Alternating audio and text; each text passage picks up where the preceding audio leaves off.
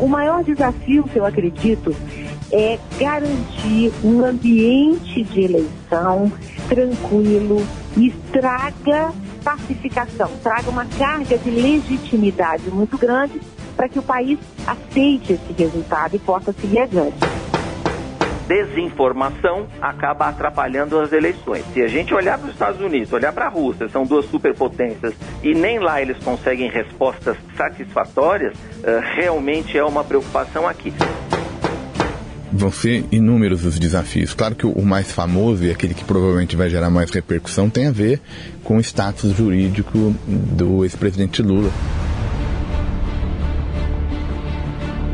O protagonismo do ministro do Supremo Tribunal Federal, Luiz Fux, à frente da Justiça Eleitoral, é motivado por uma questão conjuntural, quase matemática.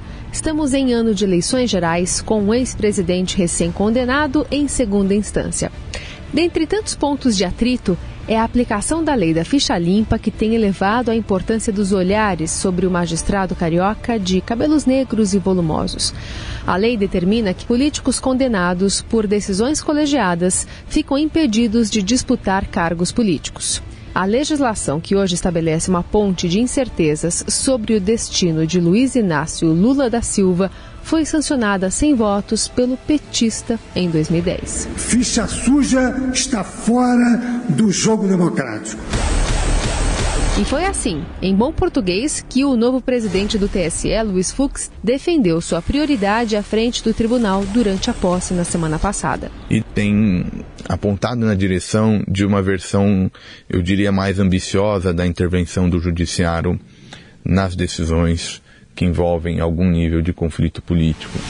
Esse é o cientista político Rafael Cortes, da Tendências Consultoria. Mas me parece que então vai ser uma agenda ambiciosa nessa, nessa direção, o que na prática, no caso do, do ex-presidente Lula, significa que não deve enfrentar é, muitas facilidades nesse convencimento da Justiça Eleitoral por a sua candidatura. Segundo a professora da FGV Direito Rio, Silvana Battini, o jogo democrático deste ano dependerá do timing do tribunal. Se o presidente Lula não obtiver uma liminar no STJ ou no STF garantindo a obtenção do registro, o TSE vai ter aí a tarefa de delegar esse recurso e, e fazer para dar cumprimento à lei da ficha limpa, não é?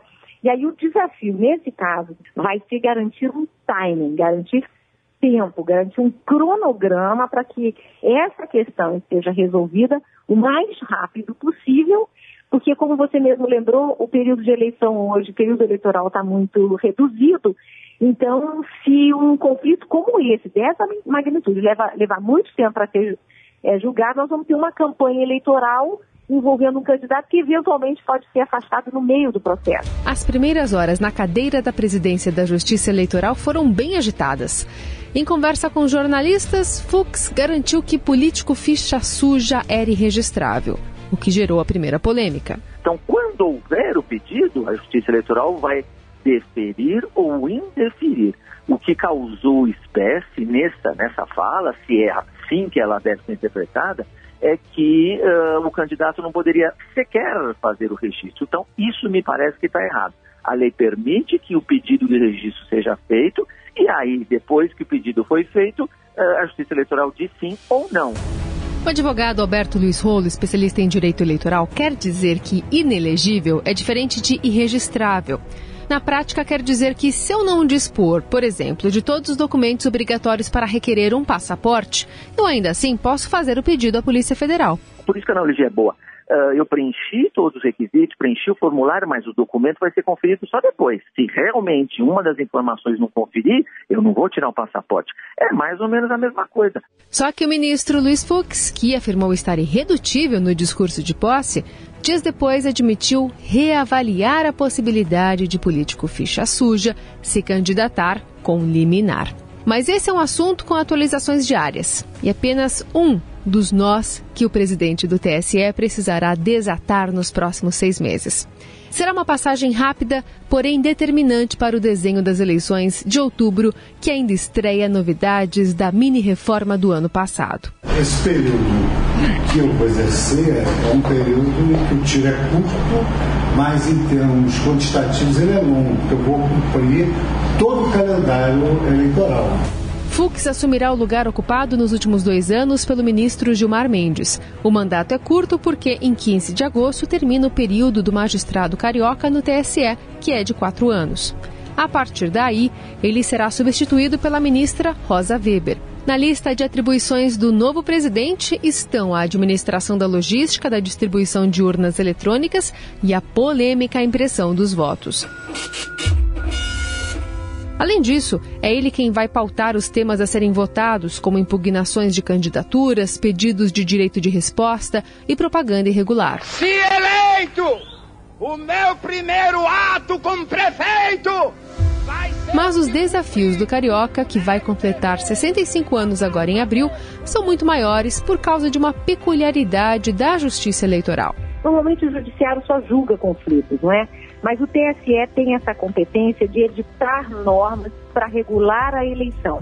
Ou seja, segundo a professora Silvana Battini, tudo é feito ao mesmo tempo.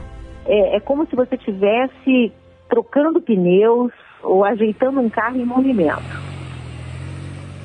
E assim que essas discussões começam, você começa a ter conflitos né, da propaganda antecipada, eventualmente um abuso de poder econômico, algum pré-candidato que esteja já se aventurando em gastar dinheiro, em captar dinheiro. Tudo isso são conflitos que podem ser trazidos para a justiça eleitoral. Esta também é a primeira eleição presidencial sem aporte financeiro de empresas e vai exigir, além de transparência, agilidade na conferência da prestação de contas. Ainda na lista de Luiz Fux, decisões cruciais sobre voto impresso e o combate às notícias falsas, as chamadas fake news. Amanhã, na segunda parte da reportagem especial.